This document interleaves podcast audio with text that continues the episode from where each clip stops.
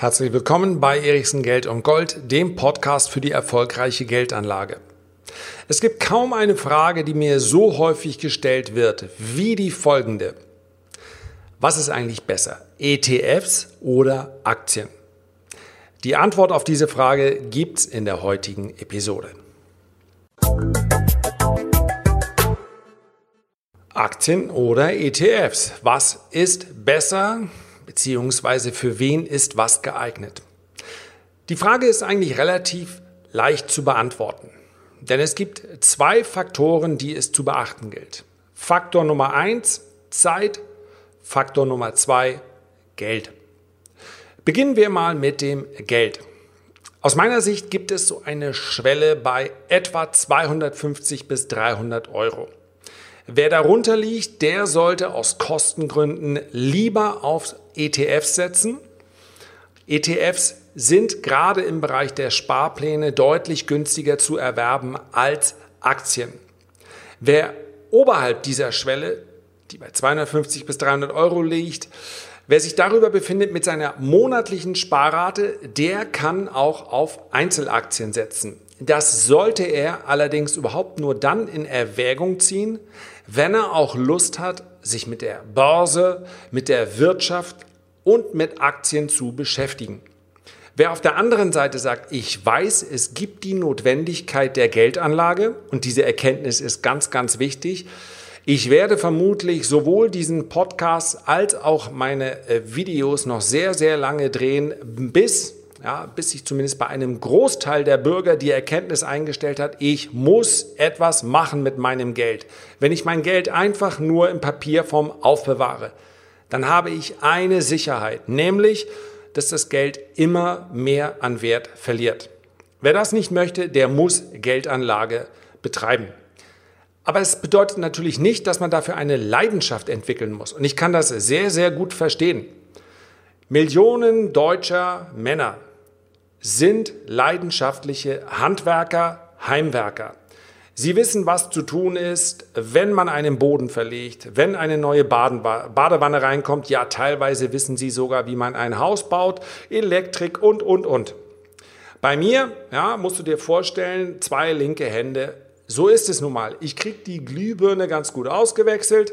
Ja, Wischwasser am Auto geht auch noch, tanken, reibungslos. Alles das ist möglich. Ansonsten bin ich davon weit entfernt und ich bin nicht mal besonders traurig, weil, ja, weil mir die Leidenschaft für dieses Thema fehlt. Warum soll es dann nicht jemand machen, der sich damit deutlich besser auskennt? Und wenn jemand sagt, Geldanlage, ja, ich weiß, aber der, wenn er es letztendlich als lästig empfindet, sich damit zu beschäftigen, dann ist es doch völlig in Ordnung. Aber dann gibt es immer noch die Anlage in ETFs, die ist, naja, wenn man sich richtig viel Zeit lässt, in 30 bis 60 Minuten erledigt.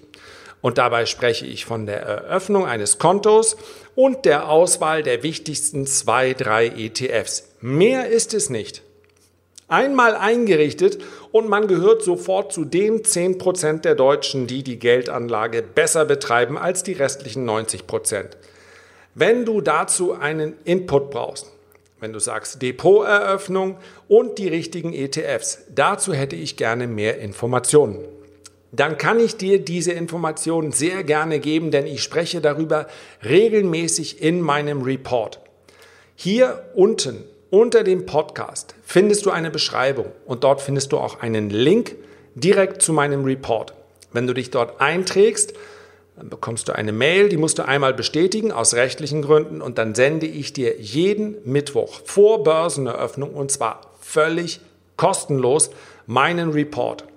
Und gerade solche wichtigen Themen wie eben die Eröffnung eines Kontos, wie die Auswahl der wichtigsten ETFs, aber auch wie schaue ich über den Tellerrand hinaus, wenn ich eben doch etwas mehr Lust auf Börse, auf Geldanlage bekomme, solche Themen bespreche ich dort in klaren, einfachen Deutsch. Ja, nicht mehr Fachbegriffe als notwendig und wenn, dann werden die Fachbegriffe erzählt.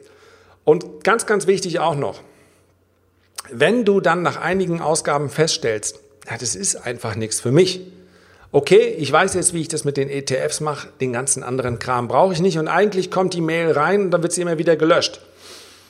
Kostet ja Gott sei Dank nichts mehr. Nicht so wie diese Berge von Papiermüll, die früher immer entstanden sind, aber wenn du es nicht mehr brauchst, dann kannst du dich genauso leicht wieder austragen, wie du dich eingetragen hast. Also, ich würde es einfach mal, einfach mal ausprobieren. Das ist enorm wichtig und es wird gerade in diesen Zeiten, in denen wir jetzt leben, es wird den großen Unterschied machen zwischen denen, die sagen, immerhin, ich habe mich bewegt, ich habe etwas getan und denjenigen, die anschließend nur klagen und sagen, hätte mir doch irgendjemand. Habe ich. Habe ich hier mehrfach gesagt, du musst mit deinem Geld etwas anstellen, ansonsten wird es an Wert verlieren.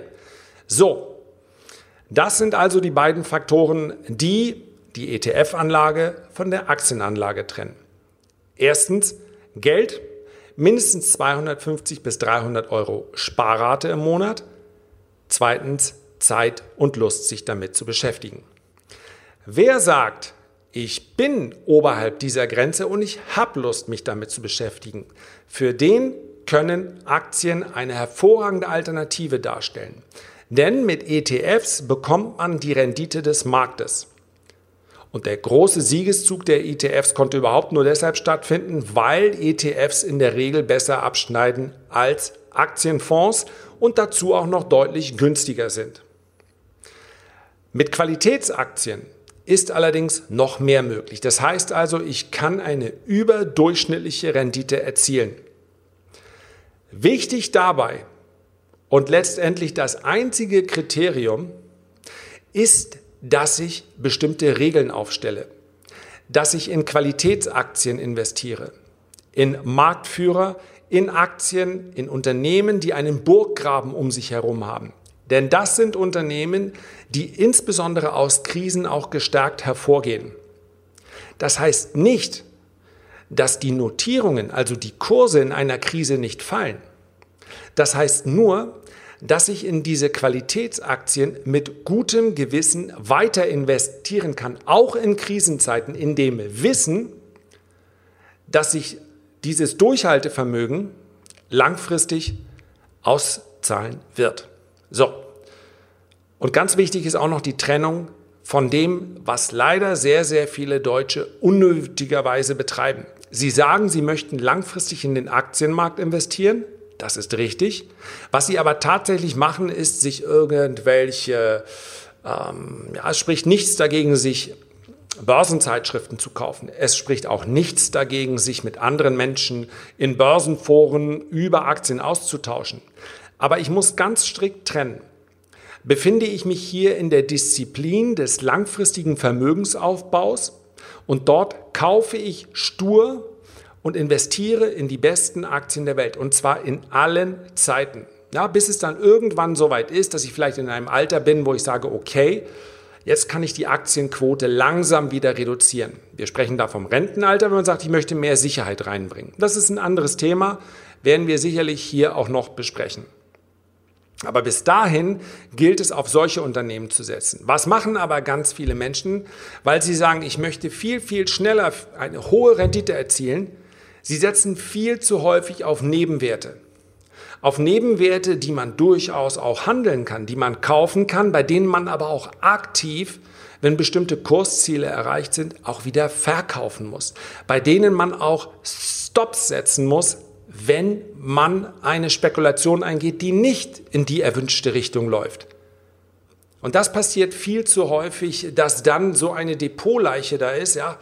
Deutsche Bank und Co. sprechen ein oder können ein Lied davon erzählen. Die Deutsche Bank weiß wahrscheinlich selber nicht, wie sie zu der Ehre kommt, dass sie sich immer noch in, in einem Großteil aller deutschen Aktiendepots befindet. Vermutlich schlicht und einfach deshalb, weil viele deutsche Anleger nicht auf den Verkaufsknopf drücken möchten. Die haben dann eine deutsche Bank bei 100 Euro gekauft und dann ist die Aktie auf 70 Euro, auf 60 Euro, auf 50 Euro gefallen. Und dann haben sie sich gesagt, ja, mit 50 Prozent Kursverlauf, da, da kaufe ich, das werde ich auf keinen Fall. Das ist ja eine Empörung, die da sich breit macht. Mit 50 Prozent Kursverlauf verkaufe ich doch keine Aktie wie die Deutsche Bank. Richtig. Man kann natürlich auch einfach warten, Ironie an, bis dann das Papier 95 Prozent verloren hat und dann spielt es irgendwie keine Rolle mehr, weil die Position so klein geworden ist. Ironie Ende. Aber das ist leider traurige Realität.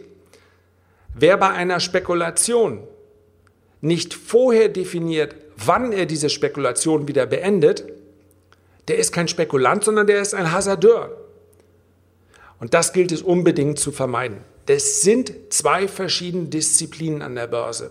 Und dass die Börse in Deutschland teilweise einen zweifelhaften Ruf genießt für Spekulanten und Zocker, liegt natürlich daran, dass so viele enttäuschte Anleger sagen, ja, an der Börse kann man ja kein Geld verdienen. Mal bitte genau hinschauen, die Aktienindizes in den letzten Jahren, wie die sich entwickelt haben. Man konnte an der Börse Geld verdienen, aber man musste ein paar Regeln einhalten. Timing also zu sagen, ich kaufe jetzt in Erwartung steigender Kurse oder ich verkaufe jetzt in Erwartung fallender Kurse. Timing ist etwas, das muss man sich leisten können. Selbst Warren Buffett ist daran gescheitert. Warren Buffett baut eine riesige Cash-Position auf, weil er im Prinzip seit dem Jahr 2016 sagt, ich warte auf bessere Einstiegskurse. Das heißt also, wer in den letzten Jahren in Berkshire Hathaway ja, riesiges Investmentvehikel und Warren Buffett ist zweifellos eine Börsenlegende.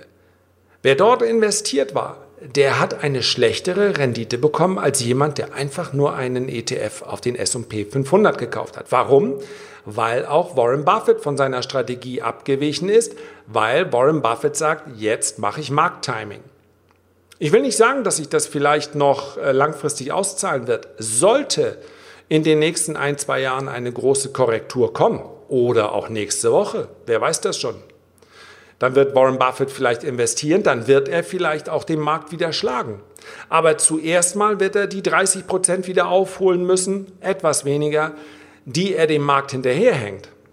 Und insofern Timing, okay, wer das möchte, aber von vornherein definieren als Spekulation, bei einer langfristigen Strategie, bei einem langfristigen Vermögensaufbau spart man monatlich oder auch quartalsweise in die besten Aktien der Welt. Das wäre meine Empfehlung. Und das war es auch schon für heute zu dem Thema Aktien oder ETFs. Herzlichen Dank für deine Aufmerksamkeit. Ich würde mich freuen, wenn du dir die Zeit nähmest, ein kurzes Feedback oder einen Kommentar zu hinterlassen. Ich freue mich aufs nächste Mal. Herzliche Grüße bis dahin, dein Lars.